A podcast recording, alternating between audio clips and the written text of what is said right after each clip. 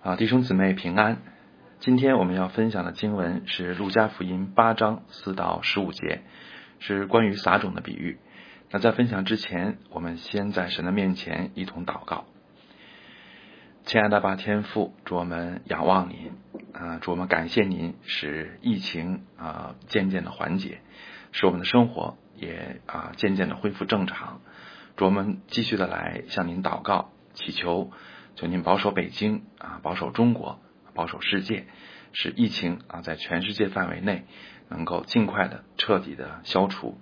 求您怜悯您所创造的人类。主我们也祈求您保守我们今天的聚会。使用您自己的话语来对我们的心说话，求您感动我们，让我们不仅明白道理，也得着更新的力量，使我们的生命每天都经历改变，使我们的生命真的能够成为荣耀您的见证。祝我们仰望您，听我们的祷告，这样的祈求奉主耶稣基督的名，阿门。呃，撒种的比喻在三卷对观福音书中都有记载。在马太福音里是记载呃十三章的一到二十三节，在马可福音里是记载四章的一到二十节。那相比之下，路加福音记载这个比喻的篇幅最短，但是对这个比喻的结构，三卷福音书的记载基本一致，可以清楚的分成三个部分。第一个部分是叙述这个比喻，第二部分是解释使用比喻的目的。第三个部分是解释比喻的含义，而我们对于这个比喻需要思考的问题啊，至少包括四个：第一，什么是比喻？第二，比喻有什么特点？第三，为什么使用比喻？第四，这个比喻的含义和应用。那我们首先来看什么是比喻？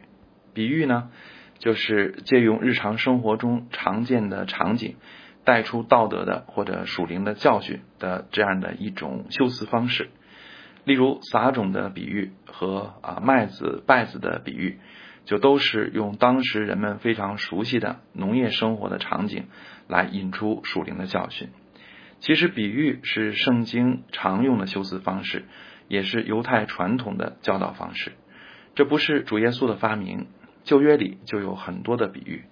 例如，拿单谴责大卫谋害乌利亚，强夺拔示巴，他没有直接控告大卫，而是讲了一个故事，就是一个富人欺负穷人，抢了穷人唯一的宝贵的羊羔。拿单就借着这样的一个故事来指出大卫的罪，而这个故事其实就是一个比喻。那么，比喻这种修辞方式有什么特点呢？呃，首先，比喻往往呢只有一个中心思想。啊，比喻不同于寓言，寓言可能每个细节背后都有对应的属灵含义。例如《天路历程》就属于寓言，其中每个人物、地点、事件都指向某个对应的属灵意义啊，都能给人启发或者教训。但是比喻一般来说只有一个中心思想，比喻中提到的事物不一定都要去发掘它们对应什么，只要抓住重点就可以了。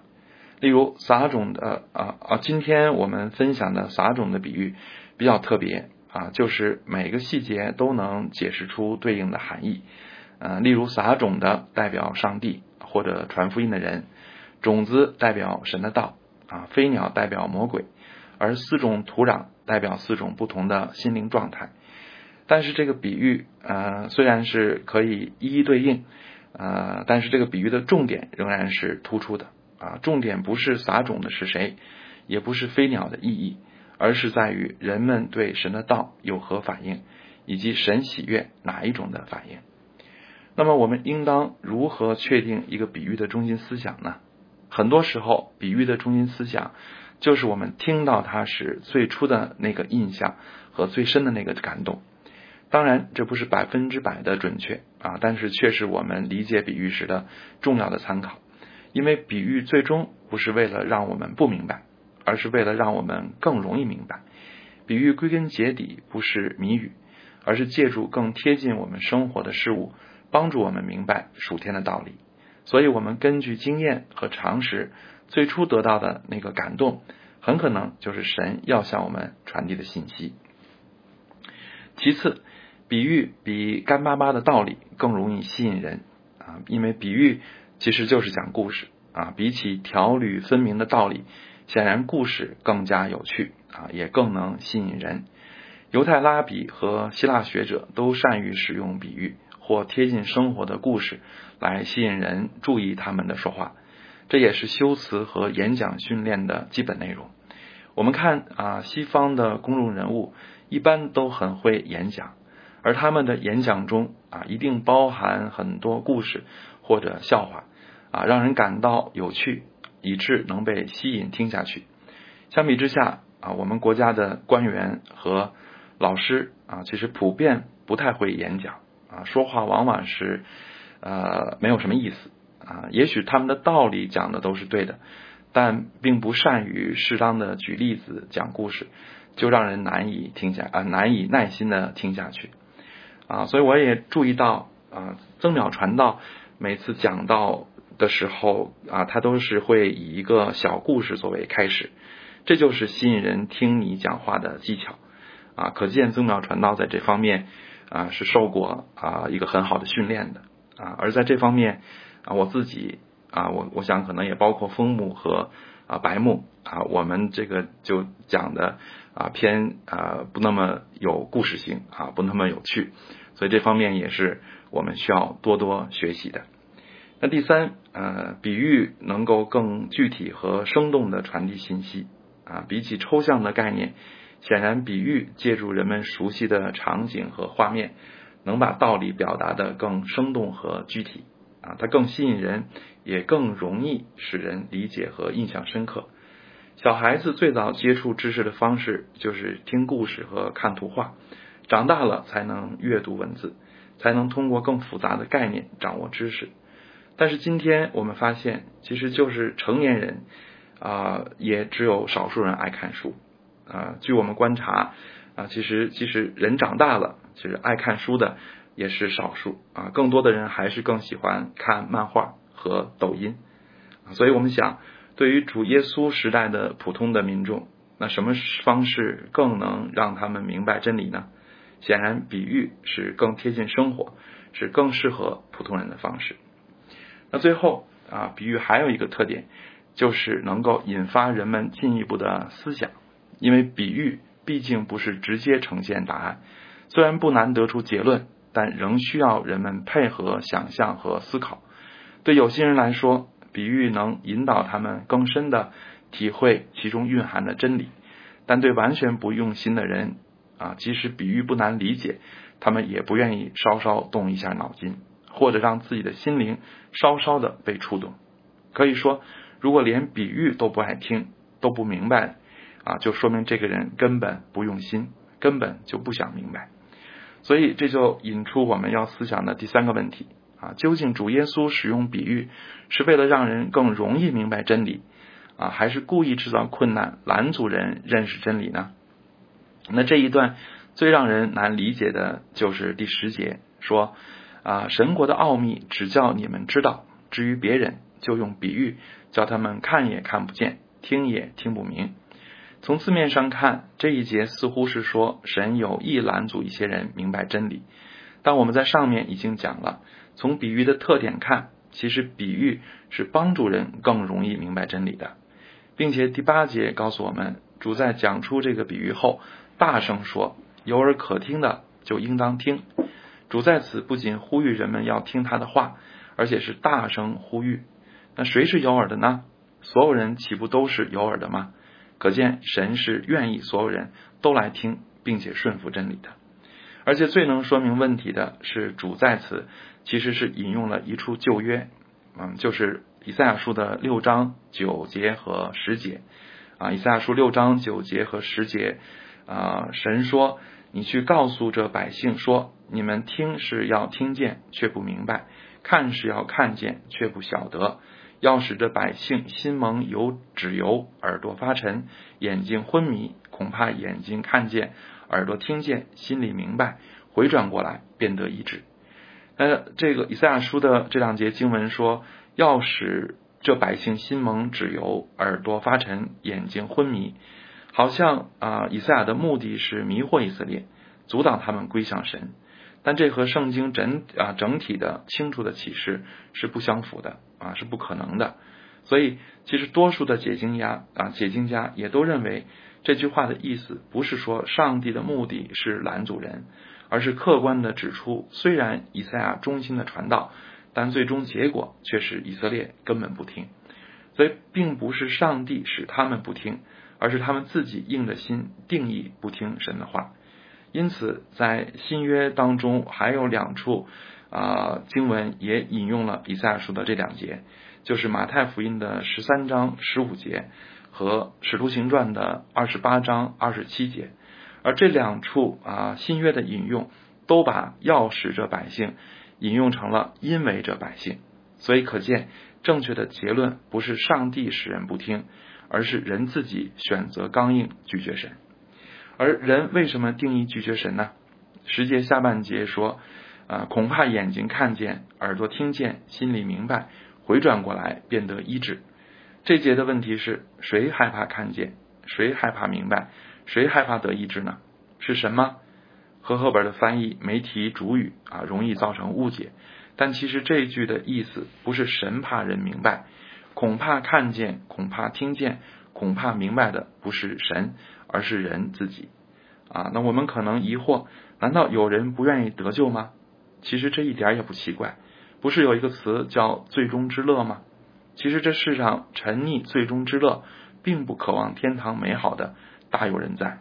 我们给人传福音时，也难免遇见根本不想听的人，而他们不想听，不是因为糊涂，反而是因为他们敏感啊，是因为他们敏感的意识到福音会威胁他们的最终之乐。啊，真理会反对他们放荡的生活和他们靠犯罪谋取利益的人生道路，所以他们拒绝听福音和神的话是并不奇怪的。所以回到这一段的问题，主耶稣为什么使用比喻呢？答案是为了使人更容易和更深刻的认识真理，但客观的结果却是仍然有人不明白，不是因为神不愿意，而是因为人自己心硬。所以，从使用比喻的动机看，说明神有慈爱和愿意拯救的心；但从客观结果看，它有双重的效果。对信的人，它是帮助；但对不信的人，它是审判，显出他们被定罪，无可推诿。那最后啊，我们来看啊撒种比喻的解释和应用。首先啊，这个比喻是客观描述人们对真理的不同反应。而这四种反应是普遍和必然同时存在的。主耶稣的时代是这样，今天的情况也是这样。就好像教会里必然有麦子啊，但也有稗子一样，是神所允许的。这是我们再怎么智慧啊，再怎么努力，也不能完全避免和改变的。这其中的原因很复杂，但圣经的启示很清楚：神不愿我们因为传福音被拒绝。或者辛辛苦做主公却果效不大而失望丧志，神的心意是我们要努力传福音，但不要过分苛责自己。如果主耶稣都没有让所有听的人相信，那我们又怎么可能做到传福音百分之百的成功呢？因此，我们也不必急着到处学习新的方法和技巧。有的教会今天学韩国的方式，明天学美国的方式，就是被表面的热闹吸引。以为有什么灵丹妙药可以让所有人都更容易信主，但其实主使用比喻的修辞方式就是更容易的方式，但对硬心的人来说，它的果效却是审判而不是拯救。所以这个撒种比喻对服侍神的人来说，第一，他安慰我们不要灰心，不要苛责自己，最重要的是忠心。我们只要努力尽当尽的本分，至于结果要交托神。而不要被服饰的果效捆绑。其次，撒种的比喻不仅安慰神的工人啊，也应该鼓励神的工人，因为虽然有坏土地，但是神也一定预备了好土地。所以，虽然传福音会被拒绝，但是绝对不可能完全没有果效，这也是神的预定。所以有人说预定论让人消极啊，但其实并不一定，预定论完全可能使人积极。例如。如果你相信某个极其危险的地方也一定有神预备好的子民，那么你会不会去那里传福音呢？啊，如果你真的相信，就会去，因为相信神不会让你白去。可见，相信预定也可能成为鼓励，使你积极，而且是谦卑的积极啊！因为这时你的信心不在于自己的能力，而是相信神自己啊！这个相信使你感冒一切可怕的风险，但这勇敢背后却是极大的谦卑，而非自信满满。此外，这个比喻不仅是对神的工人来说的啊，不仅是对神的工人说的，更是对所有听众说的啊！四种土壤。代表对真道的四同四种不同态度和反应。路旁指田地中间供人行走的道路，因为常有人走啊，常有人走在上面，所以异常的坚硬，种子根本不能进入这样的土地啊，意味着这样的心灵对福音是完全无动于衷的。那磐石上的啊，在马太和啊马可福音里都翻译成土浅石头地上的，那这样的土地呢？土层啊，这样的地土层很薄啊，发苗最快，但是没有根，所以很快就枯干了。这种人是就是那种好像信了，但其实没有真的相信的啊。他们可能是被基督教的表面吸引，却不能真的接受信仰的实质。那十字架对他们来说是漂亮的装饰，却不知道啊，它代表舍己和牺牲啊。这样的人以为牧师应当进正邪。啊，却不能接受牧师可能被软禁。那第三种荆棘里的，就是指心怀二意的人啊，好像圣经说又拜神又拜马门的那种人。这些人自称基督徒啊，可能稳定聚会，但是仍然被世界吸引和捆绑。不少解经书都认为这些人也是没有真正相信的。但是对此呢，啊，我并不完全的确定啊，因为教会里似乎这样的人太多了。啊，很多老基督徒的生命似乎就是这样的一个状况，我很难相信他们都没有真正的信主。但是无论这种人信，呃呃信信没信主啊，即使是信徒，其实圣经的意思还是很清楚的，就是这样的生命也不是神所肯定和喜悦的。而唯一令主满意和欣慰的生命是什么呢？啊，只有那被称为好土的，才是唯一得神喜悦的。所谓好土有三个特征：第一，听到啊，也就是对神的话感兴趣啊，愿意去听、去想、去寻求；其次，持守在心里，表示对神的话不是一时有兴趣，追求神也不是三天打鱼两天晒网，而是持续的思想啊，是在日常生活的每件事上都思想神的心意是什么啊，不断的思想，不断的分辨啊，不断的挣扎啊，不断的努力，使神的话。在自己的生命里掌权啊，这才叫把神的话持守在心里。那第三啊，并且要忍耐着节食，节食就是指把神的旨意落实出来啊。通俗说法就是活出来，而活出来最难的就是坚持，就是持之以恒的顺服神。偶尔一次顺服神不叫活出来，天天顺服神，使自己的生命最终改变，不是做一件爱心的行动。而是结出美德的果子，这才叫活出来啊！因为最难的是持之以恒，所以这里才说要忍耐着结实。我们看见啊，弟兄姊妹的生命中有各种各样的问题啊，但是无论什么问题，解决的办法都只有一个，就是回到神的心意里啊，就是放弃坚持自己的错误道路啊、错误做法，而要顺服神的命令。唯有听神的话才是出路。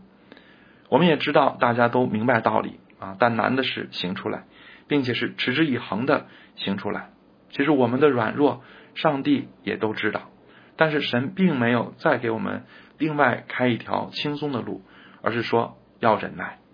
其实忍耐的意思不是痛苦啊，而是不要急于求成啊，而要踏踏实实的一件事一件事的顺服他啊，一天一天的顺服他。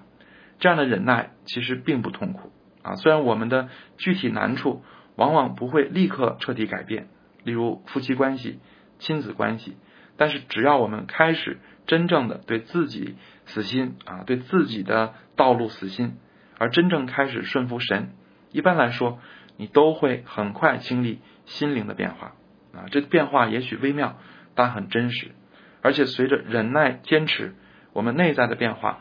也会越来越明显和扩大，然后外面也会越来越多的发生奇妙的变化。所以，亲爱的弟兄姊妹，我们一定要相信神的应许。对于好土，神在此应许他会结实百倍。而马可啊，而马太啊福音和马可福音说结实三十倍、六十倍、一百倍。虽然个人结实啊的程度不一样多，但是可以说所有人都是丰收的，因为按照正常的规律，当时农业如果有十倍的出产，已经是极其罕见的了啊。但主说爱他顺服他的，至少收获多少啊？收获三十倍，可见主的恩惠是何等的大。亲爱的弟兄姊妹。撒种的比喻可以说是啊给所有人听的啊，对不信的人，我们焉知啊这样审判的信息不是他们悔改的契机呢？而这比喻啊更是给我们信的人听的。我们应当借此审视自己的心灵，看看我们里面是怎样的土壤。愿我们警醒，因为只有好土才是上帝喜悦的啊！更愿我们有盼望，相信神的应许绝对可靠，相信主。绝不会令我们对他的信望爱落空。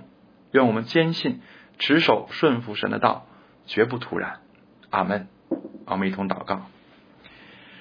啊，亲爱的阿爸天父，祝我们仰望您啊！我们求您借今天的经文来坚固我们的信心啊，使我们相信我们身边总有您为自己预备的选民啊，使我们相信我们努力传福音绝不会突然啊，并不是因为我们有什么。而是因为您自己的旨意和大能，求助使我们有这样的信心，也求助使我们因着有这样的信心，就更加火热的来服侍您。我们也求主来感动我们，让我们的生命不至于啊陷于停滞。哎求主除去我们虚假的信心，也求主使我们啊不以自己仅仅得救为满足啊。求主使我们能够渴望成为结果子的好土地。啊，愿我们渴望结果百倍，求主帮助我们忍耐的结实，求主使我们越来越经历他的话语啊是真实的，也求主使我们越来越经历神的应许全然可靠。我们仰望主，听我们的祷告，这样的祈求奉主耶稣基督的名，阿门。